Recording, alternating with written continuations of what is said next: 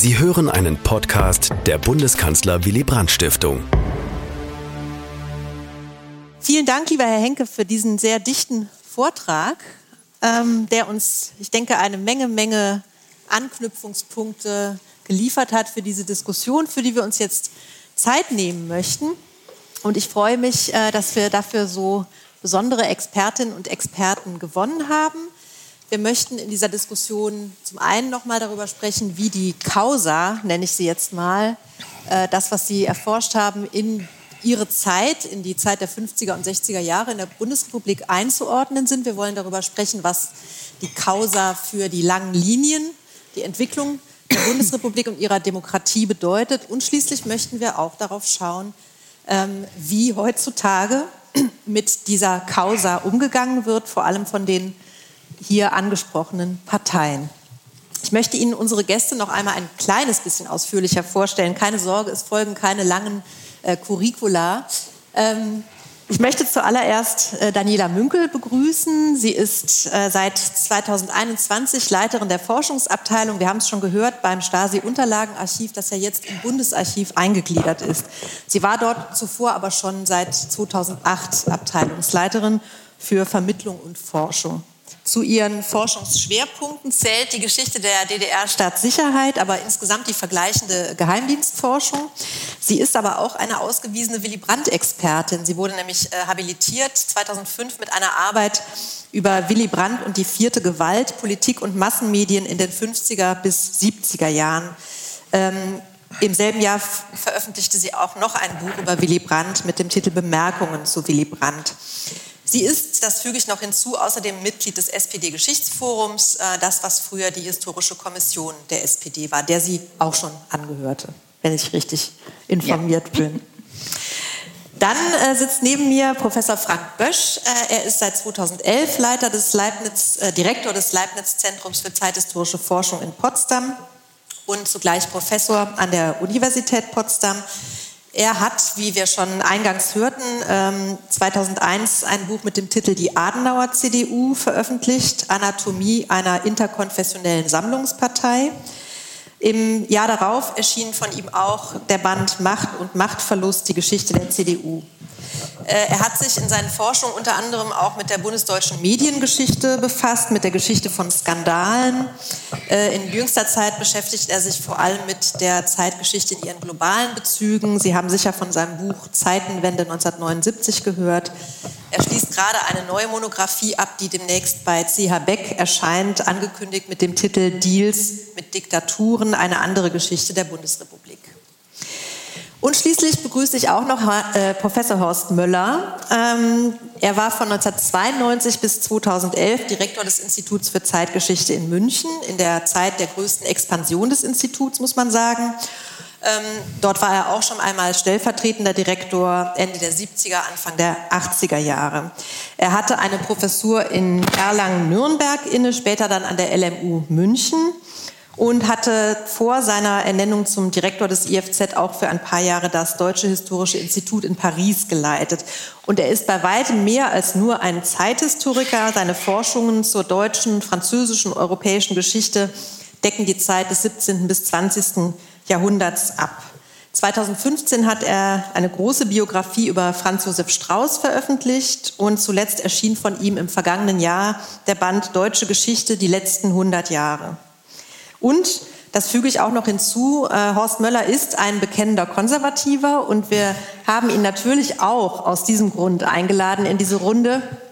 Ähm, auch wenn wir ja eine überparteiliche Bundesstiftung sind, ähm, glaube ich, war es ganz gut, noch ein bisschen Farbe in diese Runde zu bringen. Und wir freuen uns sehr, zumal, wie Sie wissen, es nicht gerade einfach war. Äh, auch als wir im vergangenen Jahr bereits mal den Anlauf für eine solche Veranstaltung genommen haben. Ähm, ich sage mal, ein breites Spektrum an Gesprächspartnerinnen und Partnern zu gewinnen. Und Herr Möller, ich möchte auch an Sie die allerersten zwei Fragen richten. Sie haben im vergangenen Jahr, als Herr äh, Henke seinen Doppelband veröffentlicht hat, haben Sie ein Interview für die Tagespost gegeben und ähm, haben sich dazu seinen Erkenntnissen geäußert.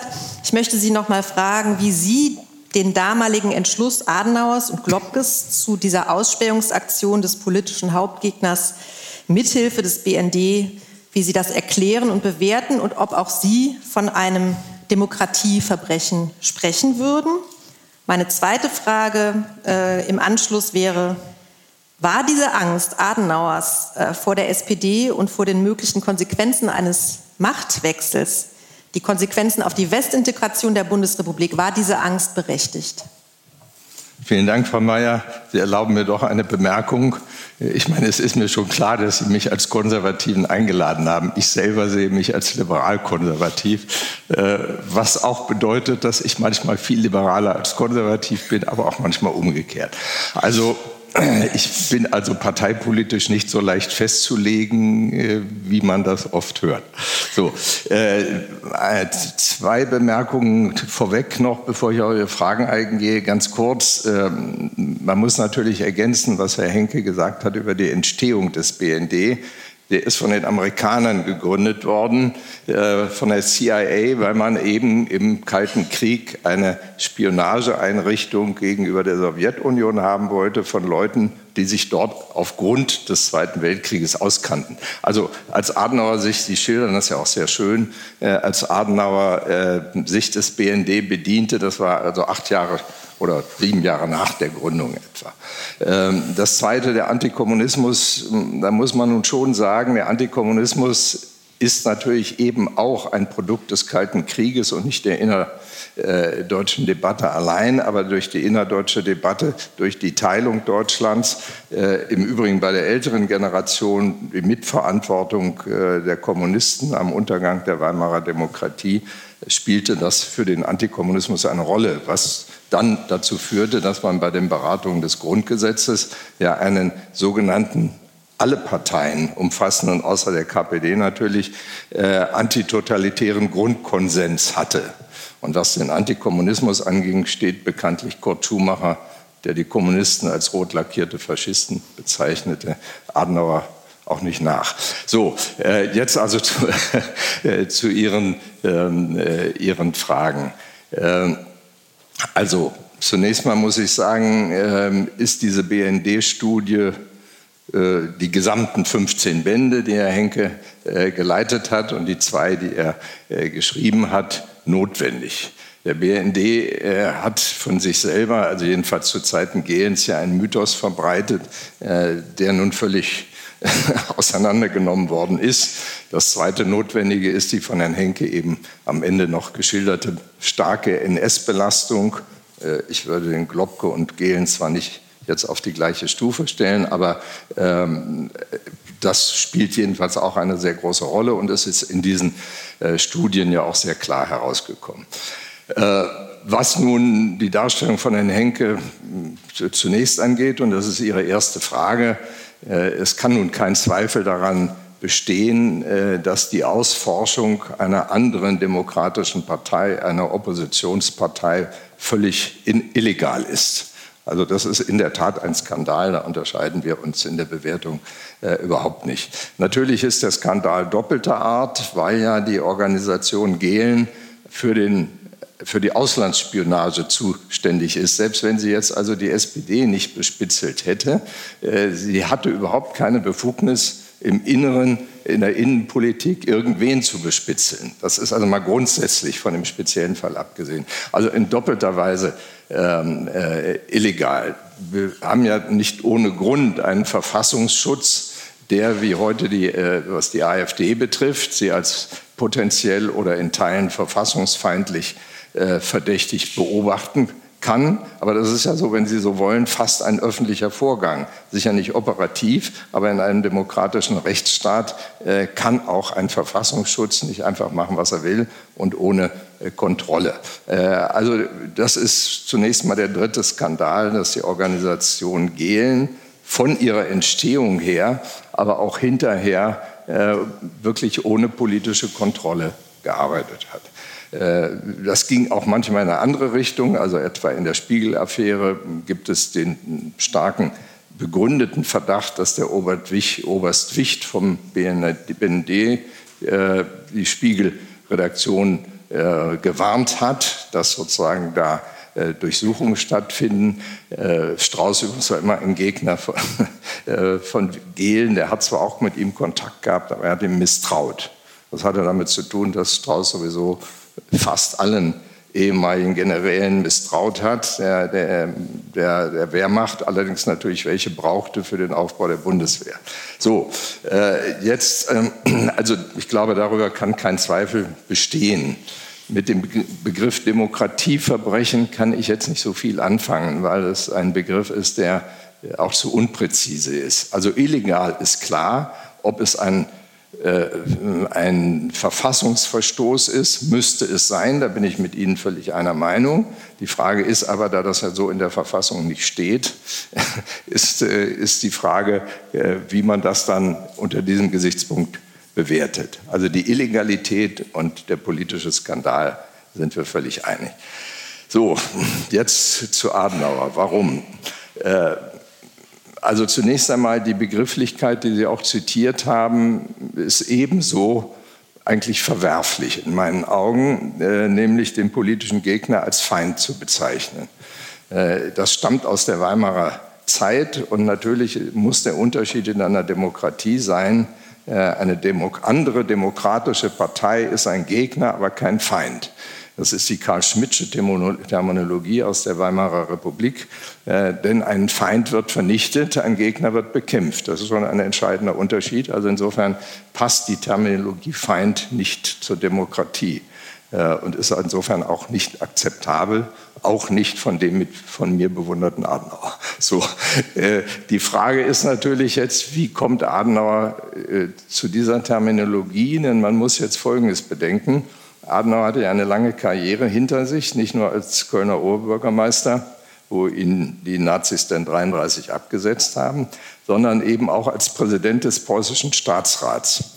Und da hat er bis in 33 zusammen, weil die Zentrumspartei mit der SPD ja die Regierung zwölf Jahre jedenfalls äh, gebildet hat, haben die äh, vielleicht nicht mit voller Sympathie, aber jedenfalls korrekt kooperiert und er hat mit dem sozialdemokratischen äh, Ministerpräsidenten Otto Braun noch die Nazis 33 im, äh, im preußischen Landtag bekämpft, weil es da ein sogenanntes Drei-Männer-Kollegium gab, äh, Landtagspräsident, Ministerpräsident und Staatsratspräsident.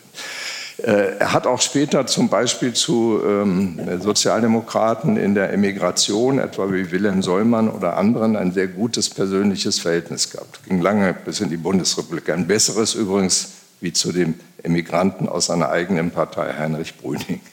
So, und da kommen wir, glaube ich, der Sache jetzt etwas näher.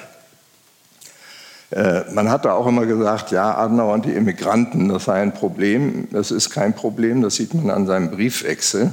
Er hatte sozusagen Verständnis für die Emigration. Was er auf keinen Fall wollte, dass Leute wie Brüning, der ja aus seiner eigenen ursprünglichen Partei war, wieder in die Politik zurückkehrten. Warum? Äh, weil sie in seinen Augen Neutralisten waren. Und man muss immer wissen, dass Adenauer die Westintegration ja nicht erst seit 1945 äh, äh, propagiert hat, sondern äh, dass er bereits Vorschläge zu deutsch-französischen Kooperationen zu einer, sogar zu einer Wirtschaftsunion Anfang der 20er Jahre gemacht hat. Das heißt, sein tiefes Misstrauen galt also allen denjenigen, die ein neutrales Deutschland wollten, äh, weil er das als sozusagen gefährlich und als eine der Gründe für, den, für das Verhängnis der, der ganzen deutschen Politik ähm, gesehen hat. Und nach 1945 Herr Henke hat das in seinem Buch äh, auch sehr fair dargestellt, äh, auch sehr detailliert dargestellt. Sie haben es ja auch eben noch mal gesagt. Die SPD war bis 58, 60 nicht wirklich regierungsfähig. Jedenfalls nicht, wenn man den Weg der, der Westintegration gehen wollte, wenn man den Weg der sozialen Marktwirtschaft gehen wollte.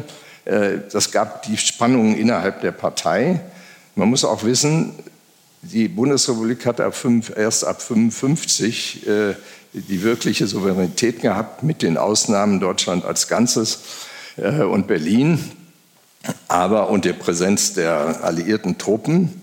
Äh, aber vorher kam es natürlich darauf an, mit den Westmächten ein konstruktives Verhältnis zu finden. Und wenn Sie sich die Aussagen der Labour, britischen Labour Party, der französischen Sozialisten wie Guy Mollet und anderen über Schumacher angucken, äh, dann haben die dem zutiefst misstraut. Das war zwar nicht berechtigt, aber sie haben ihn als einen typischen deutschen Nationalisten angesehen aufgrund seiner Schärfe. Diese Schärfe hatte durchaus manchmal völlig richtige Pointen. Also wenn, wenn man ihn belehrt hat, dann sagt er, ich brauche keine Schumacher, ich brauche keine Belehrung von den Westmächten, als die noch Appeasement-Politik betrieben haben. Da habe ich schon im, im Gefängnis gesessen als Gegner des Nationalsozialismus. Mich braucht man nicht über Demokratie und über Politik zu belehren. Aber er hatte eine Schärfe, die auch dann dazu führte, dass er Adenauer als Kanzler der Alliierten bezeichnete.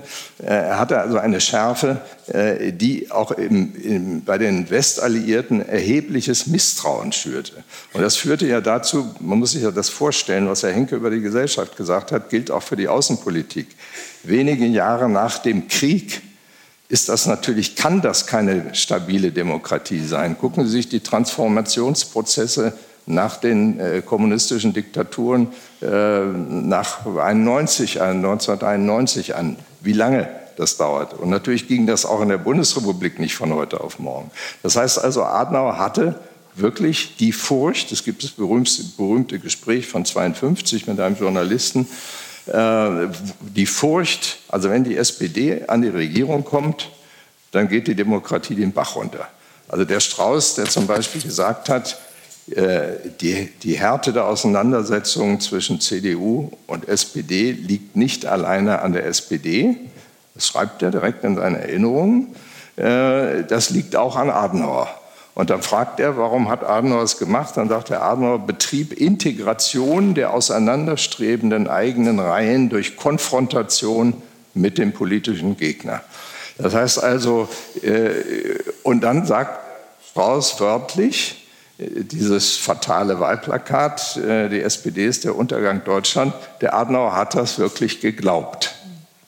So, das, würde, das heißt jetzt nicht, dass deswegen illegale Handlungen äh, erlaubt sind. Das ist damit nicht gesagt. Aber man muss sozusagen aus, der, aus dieser Phase der sehr ungefestigten äh, äh, jungen Republik sozusagen die adenauerische Konfrontationspolitik äh, sehen. Wie gesagt, das rechtfertigt keine illegalen Akte, das, da sind wir uns ja einig. Nur äh, die, die, diese Psychologie der Zeit und auch nach dem Koreakrieg 1950 war die, die Demokratie ist doppelt bedroht. Erstens, weil sie noch ungefestigt ist. Zweitens, weil die Westalliierten uns noch misstrauen. Und drittens, weil wir den Kommunismus direkt an der Elbe stehen haben, die kommunistischen Diktaturen. Das ist sozusagen seine Perspektive. Und dann kommen in der Tat äh, Akte, die mm, auch im Umgang, auch was Willy Brandt angeht, ähm, äh, Akte, die, äh, die wirklich also eine brutale Auseinandersetzung mit dem politischen Gegner betreffen. Aber äh, einen letzten Aspekt, äh, wenn ich jetzt die Frage stelle, und da unterscheide ich mich von Herrn Henke, also wie gesagt, nicht nur im Begriff Demokratieverbrechen, sondern mit der Gesamtbewertung. Er hat das ja auch abgewogen gemacht. Trotzdem würde ich sagen, erste Frage wäre die Geschichte der Bundesrepublik anders verlaufen, äh, wenn äh, dieser dieser illegale Akt, ähm, dieser rechtswidrige Akt und diese Brutalisierung dieser äh, Freund-Feind-Ideologie nicht passiert wäre. Und ich, ich, bin ziemlich sicher, dass sie nicht anders verlaufen wäre. Und das Zweite ist, wenn man die adenauerischen Verdienste ansieht und sie jetzt konfrontiert damit, äh, dann reicht es zwar sicher nicht so, wie Hans-Peter Schwarz zu sagen, er hatte so seine Schattenseiten, das war schon mehr als eine Schattenseite, das ist völlig klar, aber dann muss man sehen, was er für die Westintegration getan hat, für die deutsch-französischen Auswanderung, für die äh, äh, deutsch-israelischen und für viele, viele andere äh, Bereiche. Das heißt, er ist trotz dieses auch demokratiewidrigen Verhaltens, das würde ich auch sagen, ist er natürlich einer der großen Gründer und der wesentliche Gründer der westdeutschen Demokratie. Ja, vielen Dank, Herr Möller. Jetzt haben Sie schon einige Fragen beantwortet. Das ist eigentlich ganz praktisch, die ich hier noch auf meinem Zettel hatte. Mhm. Ähm, Wir möchten jetzt noch kurz weiter auf die CDU schauen. Ich hätte ja. Ihnen jetzt erwidern, oder nicht erwidern können, aber noch sagen können, ja, von Schumacher, Tod 1952 bis zu ja. Willy Brandt, dem sehr westorientierten ja. Willy Brandt, war natürlich ein weiter Weg. Ne? Und ich finde dann schon erstaunlich sozusagen, wie die äh, Strategie der Feindbekämpfung so konstant geblieben ist über dieses Jahrzehnt. Aber wir sprechen gleich genauer über die SPD vorher, aber noch eine Frage an Frank Bösch als Experten für die Adenauer CDU, aber vielleicht mal mh, hm, auch mit Blick auf die, äh, die Öffentlichkeit der Bundesrepublik zu dieser Zeit. Es war ja dann im Nachgang oft die Rede in einer sehr kritischen Weise, es habe sich nur um eine formale Demokratie zu dieser, in dieser Ära Adenauer gehandelt. Wir hörten eben im Vortrag, Stabilisierung war offenbar wichtiger als Transparenz und Handeln nach demokratischen Grundsätzen. Es wurde vom Staat her gedacht. Was, äh, wie würden Sie das einschätzen? Ähm, was sagt uns das über das Politik- und Demokratieverständnis Adenauers? Und was hätte es wohl für Konsequenzen gehabt, wenn diese äh, Affäre, so ähnlich wie die Spiegel-Affäre, an das Licht der Öffentlichkeit gelangt wäre, Anfang der 60er Jahre oder auch schon zuvor? Ja, vielen Dank. Viele große Fragen.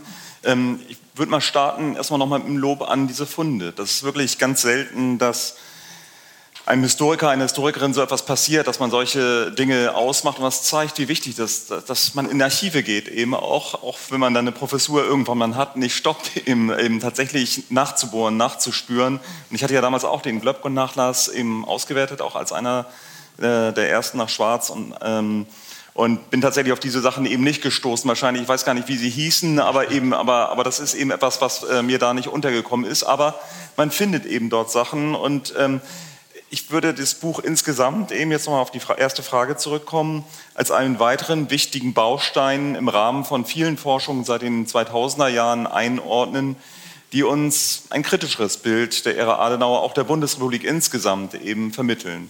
Ähm, will mal vielleicht drei, vier Akzente setzen, wo ich das äh, Buch jetzt einordnen würde. Das erste sind die Studien ähm, zur Regierungspropaganda über den sogenannten Titel 300, ähm, verdeckte Mittel, mit denen etwa die Arbeitsgemeinschaft demokratischer Kreise finanziert wurde, auch viele ehemalige Nationalsozialisten, Leute aus der Wehrmacht, die Propaganda betrieben, aber eben auch berichteten.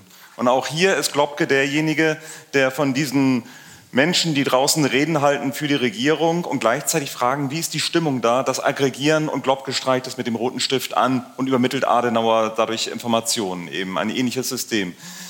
Zweiter Punkt, den, das hatte ich mir auch genauer angeguckt damals, ähm, auch im Globke-Nachlass zu sehen, die illegale Parteienfinanzierung. Die Parteienfinanzierung über staatsbürgerliche Vereinigungen, ähm, wo industrielle Gelder verdeckt eben ähm, direkt zentralisiert über Steinpferdmenges ähm, vermittelt eben an die CDU gehen, eine wahnsinnige Machtressource, eine große finanzielle Ressource eben.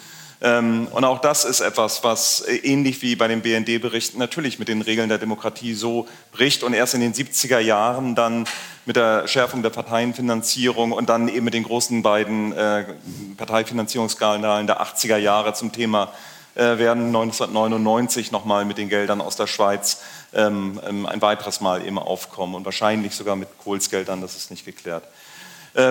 Dritte Beispiel, äh, die Forschung von Josef äh, Foschepot beispielsweise über ähm, die Kontrolle von Telefonen der Post beispielsweise im Rahmen der großen Kommunismusfurcht. Und vielleicht nehmen wir ein letztes Beispiel, ein Buch, das letzte Woche gerade rausgekommen ist, von Stefanie Palm, aus einem gemeinsamen Projekt mit dem Institut für Zeitgeschichte und dem ZZF in Potsdam ähm, eine Studie, die zeigt, wie das Innenministerium versucht hat, die Öffentlichkeit zu kontrollieren. Und insgesamt steht das eben im Kontext der vielen Studien zur Nachgeschichte der Ministerien. Nächstes Jahr wird eine Studie auch zum Kanzleramt rauskommen äh, nach 1945. Also wie, inwieweit nationalsozialistisches Personal, aber auch anderes Personal in den 50er Jahren agiert hat. Und hier zeigt sich tendenziell Ähnliches wie beim BND, nämlich dass der Schutz des Staates oben anstand, dass eine antikommunistische Weltanschauung legitimierte demokratische Normen zu brechen. Und also in den, ganz kurz gefasst eben, also was wir auch damals in unserem gemeinsamen Projekt zum Innenministerium beispielsweise eben sehr stark ermittelt haben. Insofern also sehe ich das hier jetzt ähm, nicht als einen großen Turning Point, sondern eher als einen ganz wichtigen Baustein innerhalb einer breiteren Geschichtsschreibung, die sich abzeichnet und die sicherlich jetzt auch zunehmen wird. Und ich kann selbst, Sie hatten eben gerade bei der Vorstellung eben auch mein neues Buch erwähnt, jetzt noch einen eigenen sagen, Ankündigen, was im nächsten Jahr kommt. Ähm, ich habe jetzt den bundesdeutschen Umgang mit Diktaturen mir angeguckt, also wie Adenauer auch interagiert mit nichtdemokratischen Machthabern, äh, von äh, Iran eben ähm, bis hin also zu, zu, Südkorea und sehr vielen Staaten eben, die sozusagen keine, zwar zum Westen gehören, aber keine lupenreinen Demokraten sind. Und äh, um Schröder gleich zu zitieren, also die Geschichte geht natürlich weiter. Und auch da zeigt sich, dass zum Schutz des Staates etwa mit Geheimdiensten zusammengearbeitet wird, also mit dem SAVAK und BND, Migrantinnen und Migranten abgeschoben werden oder eben auch die Presse unterdrückt wird oder zumindest gelenkt wird, eben ähm, um deren Ansehen zu schützen, um Kooperation etwa mit Franco-Spanien auszumachen. Also auch in diese Richtung sozusagen ähm, wird dieses Bild sicherlich weiter äh, ausgebaut werden. Zur zweiten Frage, CDU. Ähm, das, auch hier würde ich sagen, führt sich das in eine breitere Forschung ein. Ähm, und da, das war jetzt mein, damals auch mein eigener Punkt, eigentlich die CDU ist in den 50er Jahren eine Partei, die als Organisation kaum existiert. Und ich freue mich sehr, dass mein Doktorvater Bernd Weißbrot auch vorne sitzt, mit dem ich das damals vor 25 Jahren als erstes diskutiert hatte.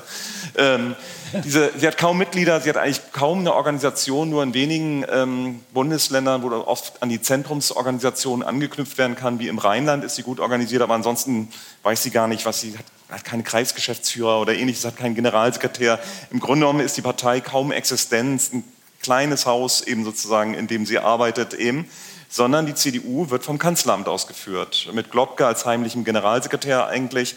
Ähm, und ähm, ab und zu wird dann der Geschäftsführer auch mal informiert, auch von den BND-Berichten habe ich bei Ihnen gelernt, ähm, kriegt er auch mal was mit, aber Wahlkämpfe, große Entscheidungen, Parteienfinanzierung, das läuft über das Kanzleramt, das läuft über den Apparat.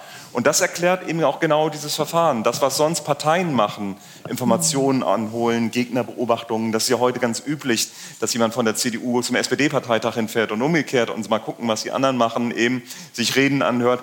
Das übernimmt hier eben tatsächlich staatlich finanzierte Stellen, Institutionen. Und, ähm, und ich glaube, also das ist die, die Einordnung, die ich einerseits da machen würde, und das ist eben eine sehr extreme Form eben davon.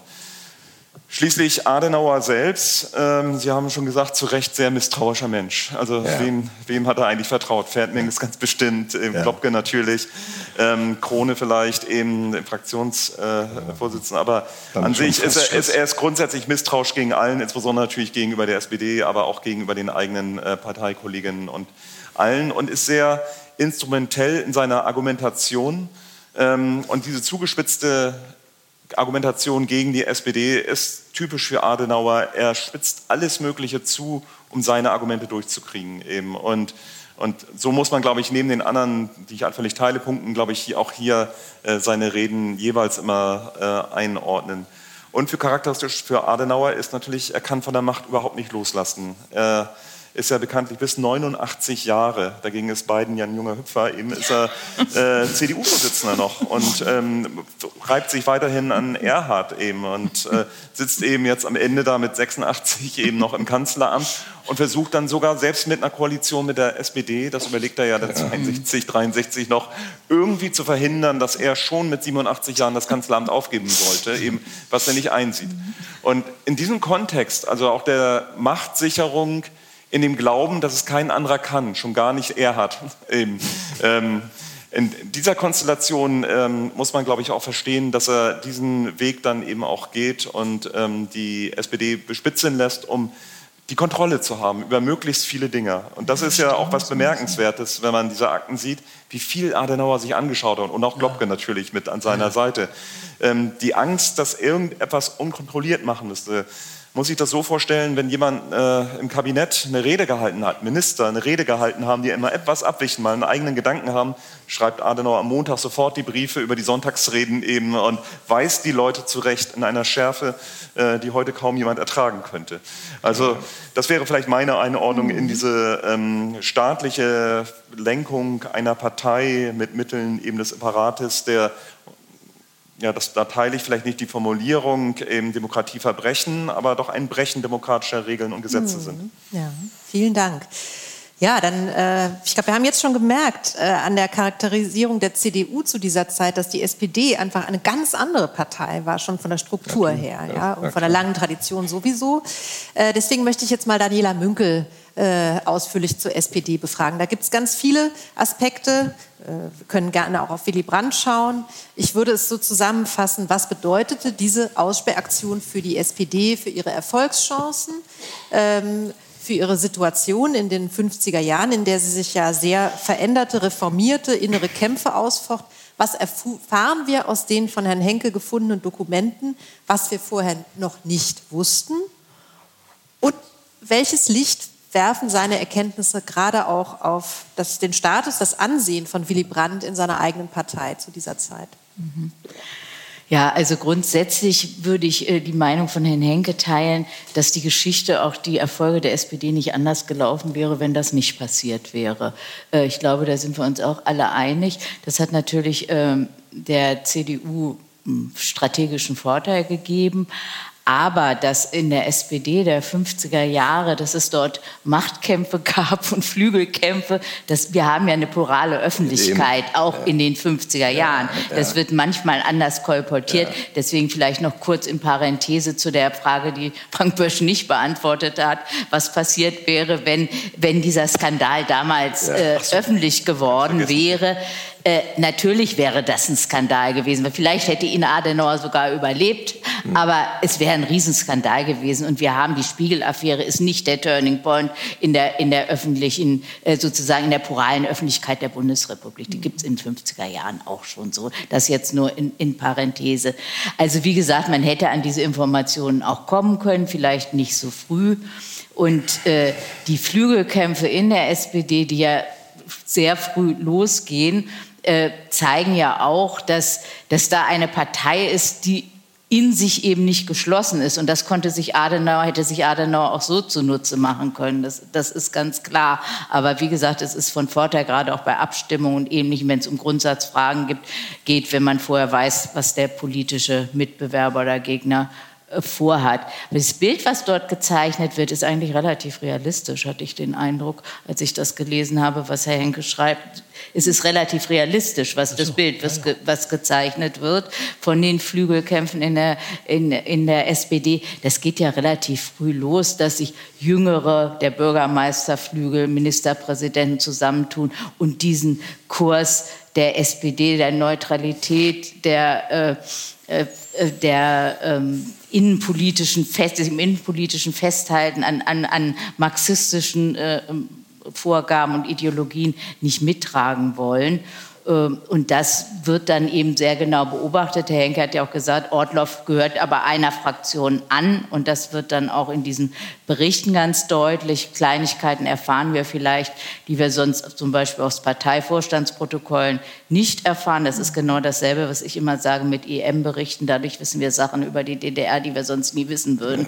Ähm, so etwas hat dann natürlich immer einen Vorteil. Und was Willy Brandt betrifft, Willy Brandt man sieht Willy Brandt immer so als von, von hinten, also so als die Lichtgestalt, als er dann Bundeskanzler äh, wird. Aber der Aufstieg Willy Brandts in der SPD war ja ein ziemlich steiniger.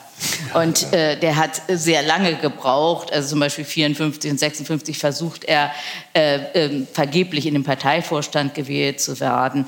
Und äh, das gelingt dann erst 58. Und als er 57 regierender Bürgermeister von Berlin wird, hat er wirklich eine völlig andere, eine ganz klare äh, Westorientierungsposition und, und stellt sich ja gegen äh, sozusagen das Establishment ähm, der äh, SPD und ist damit nicht alleine.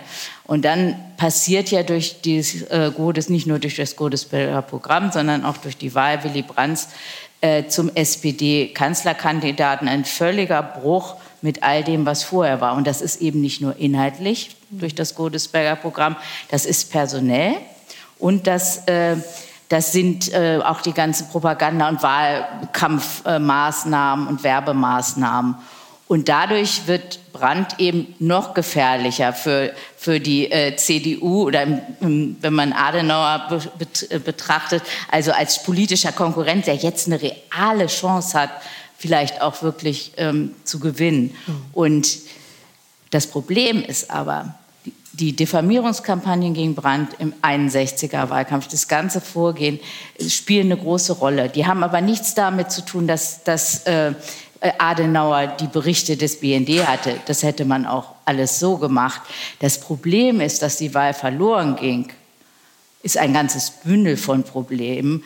Äh, und zum anderen auch eben, dass wir jetzt eine Situation in der SPD haben. Früher war es immer so, dass es inner parteilich sozusagen die Führungsriege hat sich, die verschiedenen Flügel, äh, die haben sich auseinandergesetzt und die Parteibasis ging eigentlich mit der Parteiführung immer sozusagen konform. Und jetzt haben wir eine Situation, dass die Parteibasis mit diesen ganzen Neuerungen nicht unbedingt konform geht. Das dauert nämlich auch noch ein paar Jahre.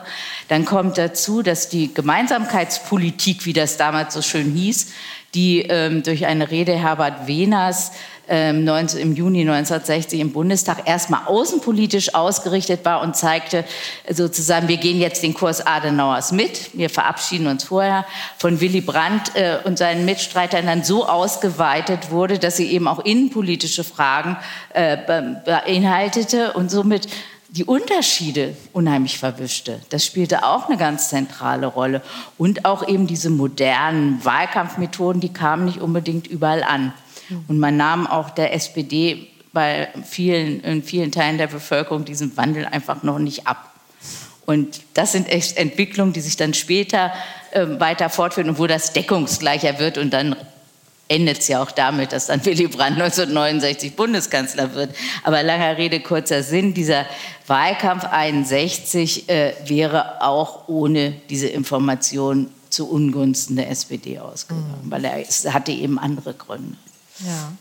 Ja, vielen Dank für diese umfassende Einordnung in die SPD-Geschichte vor allem. Wir befassen uns jetzt nicht nochmal mit der Frage, was hat diese zwei Sozialdemokraten angetrieben, ihre eigene Partei zu verraten? Wir wissen aus Herrn Henkes Buch, ähm, man kommt nicht wirklich hinter die Gründe. Abgesehen von dieser, äh, im Fall von Ortloff, ne, diese Abneigung gegen Wiener oder dieses enorme Misstrauen, das dahinter steckte. Ähm, Henke, ich würde Ihnen jetzt gerne kurz die Gelegenheit geben zu reagieren auf ein paar ausgewählte Punkte. Äh, die Zeit schreitet voran. Ich würde danach gerne noch eine, noch eine kleine Runde mit uns hier auf dem Podium machen zum äh, gegenwärtigen Umgang mit der Causa und dann öffne ich das Podium auch für Ihre Fragen. Aber erstmal Herr Henke, bitte. Ja, vielen Dank. Hm, ich finde alles richtig, was Sie gesagt haben. Kann allem zustimmen, fühle mich durch nichts provoziert, bin ganz glücklich. Weil, weil so ein Buch Adenauers Watergate ist ja ein bisschen kess aber, äh, im Titel, aber ich habe mich nicht sehr gewehrt gegen äh, den Vorschlag des Verlags. Einige wollten Super Watergate, da dachte ich, stimmt schon, aber vielleicht lieber Watergate genügt. Ja, gut, also äh, man muss zunächst sagen, wie Sie auch angedeutet haben, es ist für einen Historiker nichts Alltägliches, dass man so ein Nugget findet wie diesen Bestand. Und wir hätten, äh, das wäre äh, niemals herausgekommen, wenn BND und Merkel nicht diesen Schritt gemacht hätten damals, den der BND heute bereut. Aber wir haben doch eine, eine 10.000 Seiten, Druckseiten äh, Grundlagenforschung gemacht. Also da war sehr viel Glück dabei. Erst konnte ich das gar nicht glauben. Ich glaube, zentral ist das, was Herr Besch ja schon in seinem Buch sehr deutlich macht. Adenauer geht es, und schon früher und auch schon in seinen ersten Schreiben, es geht ihm unter allen Umständen darum, äh, die Sozialisten, die Sozialdemokraten rauszulassen. Dafür muss er einen Bürgerblock bilden, nicht nur die Evangelien mit einbeziehen, eine nationale Großtat sondergleichen natürlich, interkonfessionelle Partei, sondern er muss auch diese halbschaurigen Parteien wie DP und FDP wo die Nazis und Ideologen drin sitzen, mit ein. Also diese Bürgerblockpolitik ist gegen die SPD gerichtet. Auch äh, die, die ganzen Spendenkonten und so weiter schreiben Sie auch in Ihrem Buch. Das geht ganz stark von vornherein, äh, die Sozialdemokraten rauszuhalten. Äh, und das gelingt ihm auch. Selbst äh, bei der Regierungsbildung wollen ja viele sagen, ja, wir haben schwere Zeiten, wir machen eine große Koalition und so weiter. Also das ist ganz wichtig. Und dass man das so radikal, wie man sich heute gar nicht mehr vorstellen kann, betont und Feind und Todfeind. Das ist eben Adenauer und das ist eben äh, damals äh, die Zeit. Also ich glaube, Bürgerbock ist sehr wichtig. Dann ist sehr viel gesagt worden, was ich gar nicht kommentieren brauche, weil es, äh, ich es genauso sehe. Wird, der Adenauer wird schon noch ein bisschen deutlicher. Wir kennen ihn ja aus, von Hans-Peter Schwarz und äh, anderen wichtigen Studien. Aber ein derartiger Gewalthammel äh, in seinen Methoden, es ist doch jetzt ein bisschen mehr, ob man streng ist mit seinen Leuten und am Montag gleich einen Brief schreibt oder ob man den Auslandsnachrichtendienst äh, beschäftigt mit der, einer Geheimoperation, die die erfolgreichste Operation des BND überhaupt in der Gehlen gewesen ist. Also das sind schon Unterschiede. Und äh, was auch deutlicher wird, äh, glaube ich, ist, und da muss ich auch zustimmen, ist, dass Globke eine wirklich zentrale Figur ist. Ich zitiere Sie ja öfter, Herr Bösch, mit dem geheimlichen, heimlichen äh, Generalsekretär. Er ist wirklich das Machtzentrum in Person und leider gibt es keine valide äh, Globke-Biografie. Es gibt eine, die sehr freundlich ist. Da steht drin, Globke hat gar nicht so viel Einfluss gehabt. Dem würde ich, das würde ich nicht unterstreichen. Also das fehlt noch. Äh, vielleicht bekommen wir das. Ich glaube auch, was die ganze Behördenforschung, so heißt es ja ein bisschen despektierlich, Innenministerium, Finanz was wir alles so gemacht haben, nicht wir, viele andere, äh, und das Amt zeigt ja im Wesentlichen den Zeitgeist der 50er Jahre.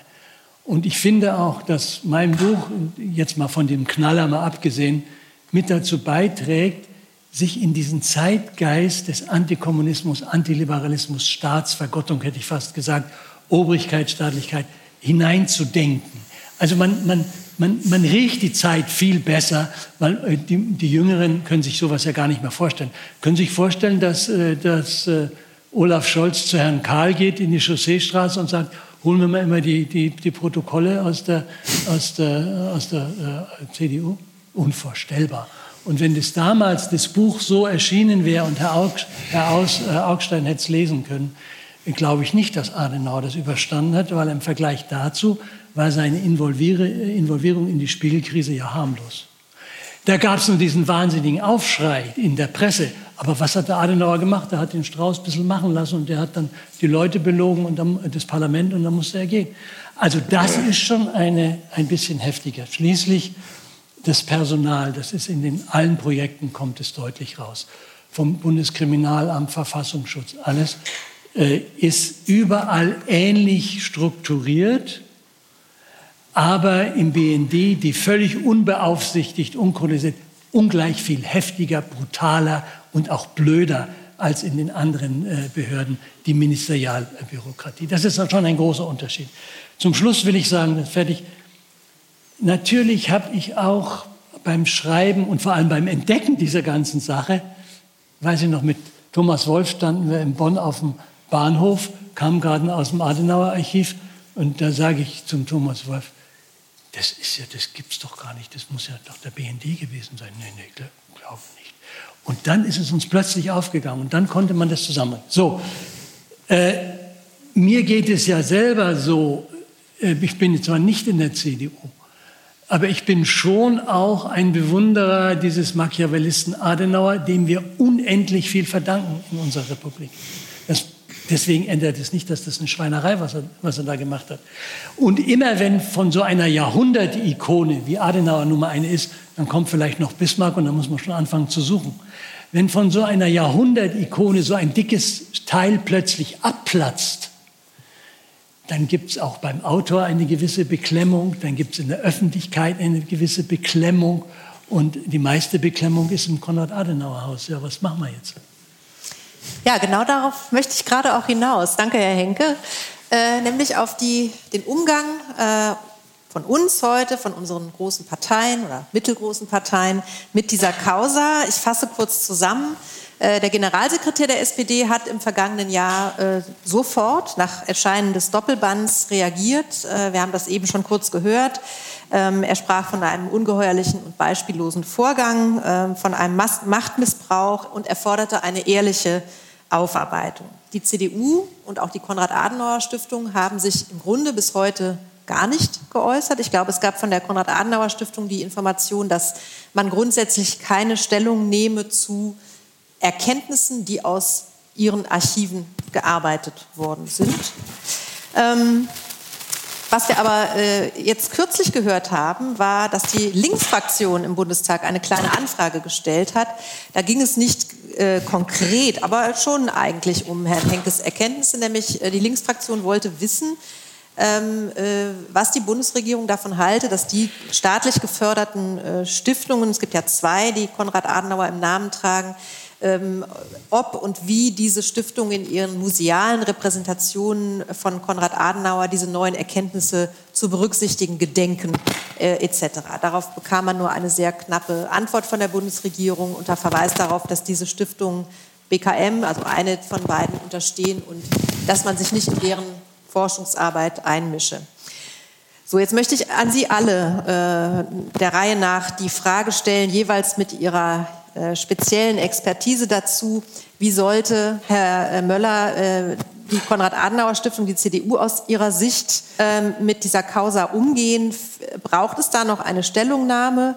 Äh, vor allem braucht es vielleicht eine etwas, eine, eine kleine Nuancierung der Darstellung Adenauers in, in den äh, Ausstellungen.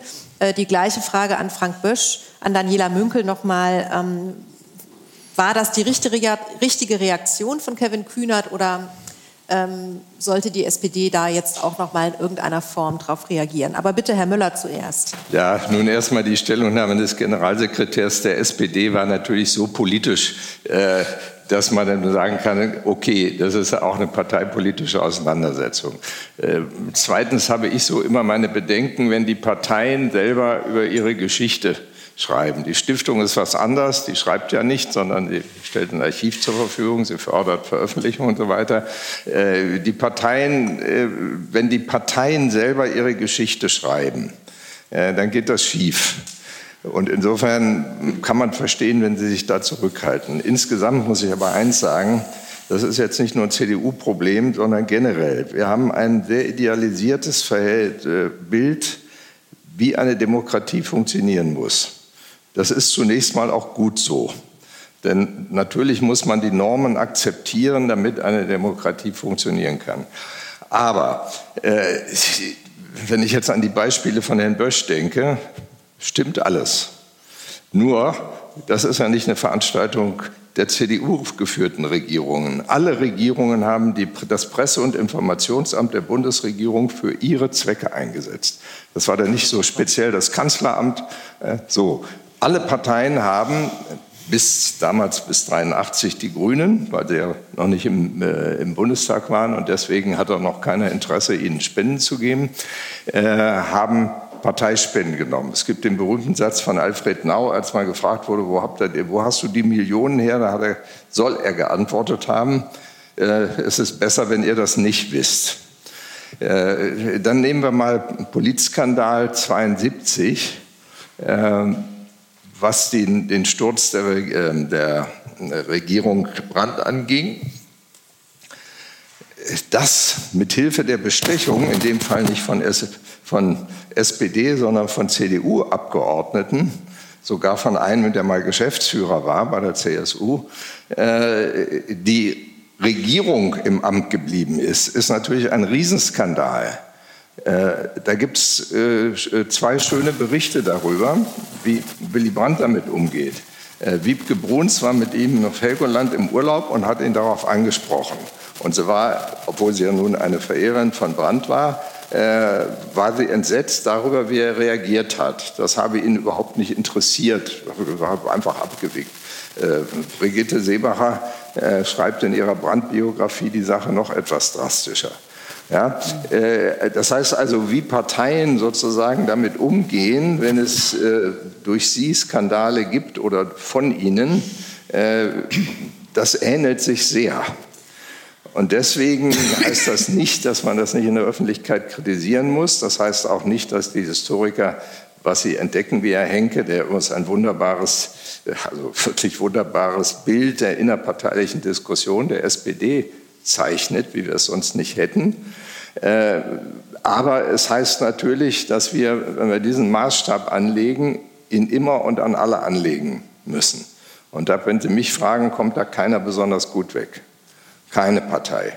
Das heißt aber natürlich nicht, dass wir in eine Weimarer Parteienbeschimpfung oder eine von der AfD einsetzen dürften. Natürlich, es heißt ja mit guten Gründen, die Parteien wirken an der politischen Willensbildung mit und nicht wie in der Weimarer Republik, wo von vornherein die Parteienprüderie, wie Gustav Radbruch das genannt hat, eine Rolle spielten. Aber das heißt, wenn wir das bewerten, äh, deswegen bin ich, äh, obwohl ich Ihr Buch, Henke, ja mit Spannung gelesen habe, äh, wie ein Krimi manchmal, bin ich sozusagen ein bisschen dagegen, sozusagen mit zu massiven Begriffen zu operieren, weil wir das dann wirklich ständig machen müssten und das verbraucht sich dann, glaube ich. Ja, äh, denn äh, natürlich müssen wir die Parteien alle, je nachdem, was sie tun, natürlich auch kritisieren dürfen. Ich meine, ein anderer Punkt ist, was ich sehr wichtig fand, was äh, Frau Münkel eben angesprochen hat, die Öffentlichkeit der Auseinandersetzungen. Die waren natürlich auch damals da, natürlich nicht mit den Details, das ist klar. Wenn Sie denken, wie die CDU heute dabei ist, ihren dritten Vorsitzenden innerhalb von drei Jahren zu zerlegen, wie das die SPD ein paar Jahre früher äh, äh, vorexerziert hat, äh, dann wundert man sich ja auch. Dann fragt man sich, braucht es eigentlich noch äh, eine Spionage? Die, die, innerparteilichen Auseinandersetzungen äh, sind ja ohnehin inzwischen öffentlich. Nur, äh, da setzt auch wiederum ein bisschen meine Kritik ein mit der Idealisierung von Partei, Parteien auch. Ja, in der Demokratie gibt es nun mal diese Auseinandersetzungen. Und sie bringen keinen Machtpolitiker, egal welcher Richtung, dazu, äh, wenn er sich davon was verspricht, auf die Auseinandersetzungen mit seinen äh, eigenen Parteigenossen zu verzichten. Ja, das äh, ist, man kann sagen, das ist leider so. Andererseits würde ich sagen, es ist auch ein Zeichen einer demokratischen Auseinandersetzung. Natürlich muss die Öffentlichkeit, und das ist völlig klar in diesem Fall, hätte, wenn sie es gewusst hätte, hätte sie reagieren müssen. Aber das ist nun leider das Schicksal von uns Historikern, äh, dass wir äh, vieles erst später, sehr viel später äh, herauskriegen. Andererseits Sachen, weil Henke das eben noch mal erwähnt hat, also Strauß hat den Bundestag nicht belogen. Trotzdem hält sich das unverändert. Ich sage Ihnen, also meine Strauß-Biografie ist von Hans-Jochen Vogel besprochen worden. Und der hat gesagt, nach dieser Lektüre bleibt an den Skandalen nichts übrig. Ich habe mir nichts übrig. Ich habe mir zwar noch kein endgültiges Bild gemacht, aber wer darüber künftig redet, muss sich mit Möller auseinandersetzen und seinen Quellen. Das sind auch Quellen, die zum Teil später gekommen sind. Also das war Werbung jetzt in eigener Sache. Das Buch ist vergriffen, also insofern das äh, lässliche Werbung. Aber, äh, aber wie gesagt, äh, wenn wir immer, das ist mein Punkt, wenn wir immer eine ideale Messlatte anlegen, äh, dann wird bei uns die Demokratie mitdefamiert, mhm. weil, weil damit praktisch immer gesagt wird, das liefert auch zum Beispiel äh, Antidemokraten, oder auch Rechtsextremisten wie der AfD Munition. Na, die, die sind ja gar nicht, die tun ja gar nicht, was sie sagen. Sie halten sich nicht an die Regeln und so weiter. Das war sozusagen das äh, Mittel der Parteien, äh, Diffamierung in der Weimarer Republik. Ja. Und äh, dafür, davor sollte man aller Kritik auch hüten. Ja, vielen Dank, Herr Möller. Die gleiche Frage geht auch noch an Sie beide mit der Bitte jeweils um eine kurze Antwort, damit wir noch wenigstens zehn Minuten die Chance haben, unser Publikum einzubeziehen. Also der, was wäre der angemessene Umgang heutzutage der Parteien? Frank Bösch. Ja. Ja, natürlich ist es mittlerweile üblich, selbstkritisch mit der Vergangenheit umzugehen. Alle Ministerien machen das, Unternehmen ja. machen das. Unternehmen haben eigentlich ja. noch mindestens genauso viel an ihrem Ruf zu knapsen, ja. wenn über die Deutsche Bank, die Dresdner Bank bestimmte Sachen rauskommen. Und trotzdem vergeben sie Kommissionen an unabhängige Historikerinnen und Historiker. Aber veröffentlicht, veröffentlicht nicht immer, ne? In, Deu in Deutschland ist es allerdings üblich, dass die Geschichte der Parteien durchaus, und da würde ich Ihnen widersprechen, vor allen Dingen von den parteiennahen Stiftungen, aber eben auch von den Bundesmittel unmittelbaren Stiftungen eben auch betrieben wird. Und natürlich macht die Adenauer äh, Stiftung eben viele Studien eben zu ihrer Parteigeschichte. Das ist auch ihr gutes Recht. Dafür haben sie viele Historikerinnen und Historiker eingestellt, ähm, die nicht nur Quellen edieren, ähm, sondern eben auch Ausstellungen natürlich machen, online sehr, sehr viel aufbereiten, eben zu ihrer Geschichte. Und da würde ich schon erwarten, also dass man sich auch dazu positioniert, das aufbereitet. Und genauso ist es ja umgekehrt bei der SPD eben auch mit dem Misstrauensvotum eben. Wobei ich eben auch sagen würde, dass die Staatssicherheit einer Diktatur Spenden gibt und zwei CDU-Leute, ähm, zwei, zwei Unionsleute eben das Geld annehmen und sich bestechen lassen. Das ist erstmal, wenn wir jetzt Calvinant noch mal kurz rausnehmen da, aber erstmal ist dieser Vorgang, glaube ich, auf einer anderen Ebene als diese, diesen Fall, den wir heute diskutieren. Ja, äh, richtig.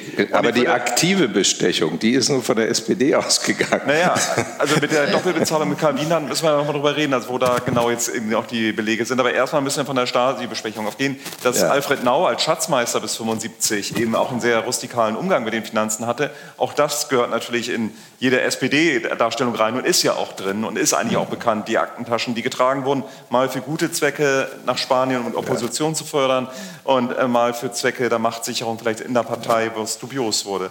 Aber da würde ich schon einen Unterschied sehen eben zu dem systematischen System der staatsbürgerlichen Vereinigung, wo die Spenden eben nicht an die CDU gingen. Anders bei der Flick-Affäre, wo auch kleinere Zahlungen an die SPD gingen, die größeren natürlich an die FDP. Und an ja, und das war eigentlich während der Regierung und, Schmidt, wenn auch die Prozesse in den 80er Jahren. Ja, aber, aber ich sage jetzt die großen Summen regelmäßig ja. gegenüber die staatsbürgerlichen Vereinigungen. Da ist, sehe ich eine Differenz. Letzter Punkt. Ähm, ist das eigentlich etwas, wo wir ein Parteienbashing machen? Ich glaube, wir brauchen moralische Messlatten durchaus, die aber in die Zeit einbetten. Und da ist die Messlatte in den 50er Jahren natürlich eine ganz, ganz andere als ja. heute. Also nehmen wir mal Uwe Barschel, der ähm, nur ein Privatdetektiv anheuert, der Engeholm bespitzelt und eben diese fingierten Anrufe macht, ähm, also beim Finanzamt und ähnliches. Ja. Das ist natürlich vergleichsweise harmlos eben gegenüber ja, dem in den 50er Jahren. Aber wäre es in den 50er Jahren rausgekommen? Ich glaube, Adenauer Mitte der 50er Jahre hätte das überstanden. Er hätte sich rausgeredet, wie bei einigen äh, anderen Dingen eben auch.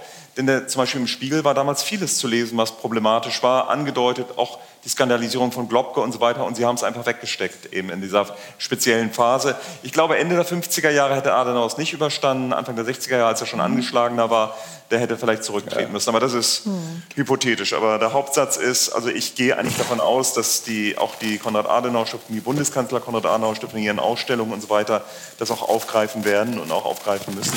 Ja.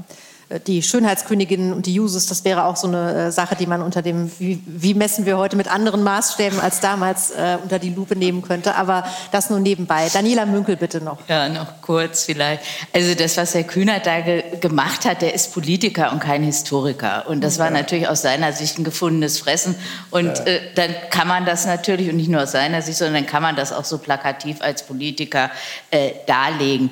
Äh, dennoch glaube ich auch, dass dass äh, man gut beraten ist, in, in den Institutionen, äh, auch der CDU wie der Adenauer Stiftung, sich diesem Thema, sich mit diesem Thema auseinanderzusetzen. Also jetzt eine Vogel-Strauß-Politik zu machen und sa äh, sagen, wir nehmen das nicht zur Kenntnis äh, oder wollen es nicht zur Kenntnis nehmen, halte ich auch für falsch. Aber das müssen dann eben nicht Politiker machen, sondern eben Historiker. Und die sitzen eben, wie Frank Böscher richtig sagte, auch in der Konrad-Adenauer-Stiftung. Und die machen eben auch ihre Geschichte und die muss man auch in der Lage sein, solche kritischen Punkte aufzugreifen. Vielleicht noch ein Wort, das liegt mir jetzt doch noch am Herzen mit dem Misstrauensfoto. Ja. Ich würde, äh, würde Frank Bösch, ich würde das auch auf eine andere Ebene heben. Und es ist natürlich auch, was die Stadtsicherheit dort macht, die gehen offensiv vor und die drücken. Das ist natürlich keine, keine Bestechung, die, die, die, wo die Leute nicht wissen, wo das Geld herkommt. Die gehen da mit dem Koffer hin und, und, und kriegen äh, das.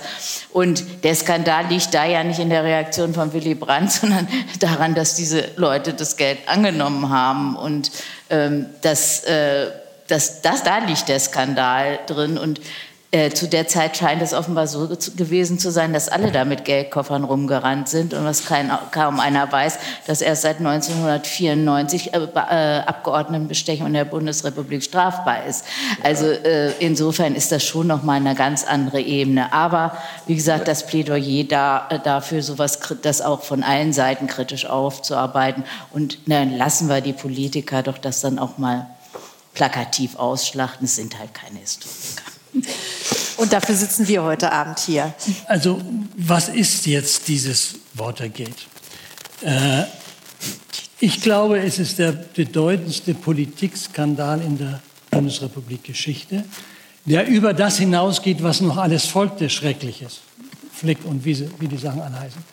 Weil hier ein Staatschef ganz bewusst ein Machtmittel, was für ganz andere Zwecke da ist, gebraucht, um äh, gegen die Oppositionspartei, man muss sagen, zu kämpfen. Deswegen habe ich einen Begriff gesucht und äh, dann fiel mir Demokratieverbrechen ein, den gibt es nämlich sonst gar nicht.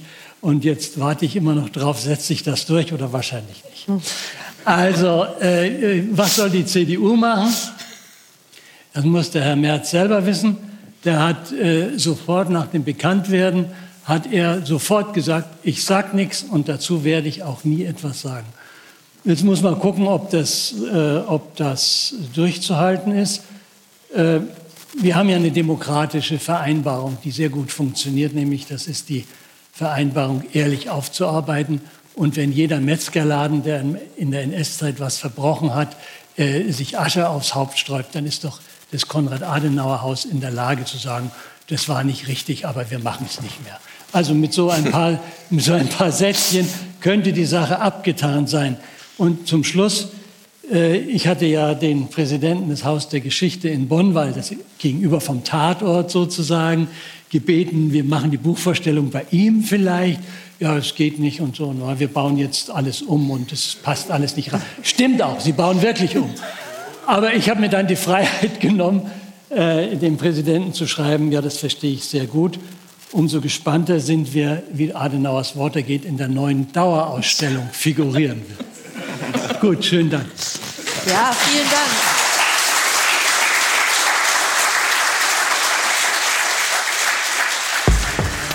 Dies war ein Podcast der Bundeskanzler Willy Brandt Stiftung.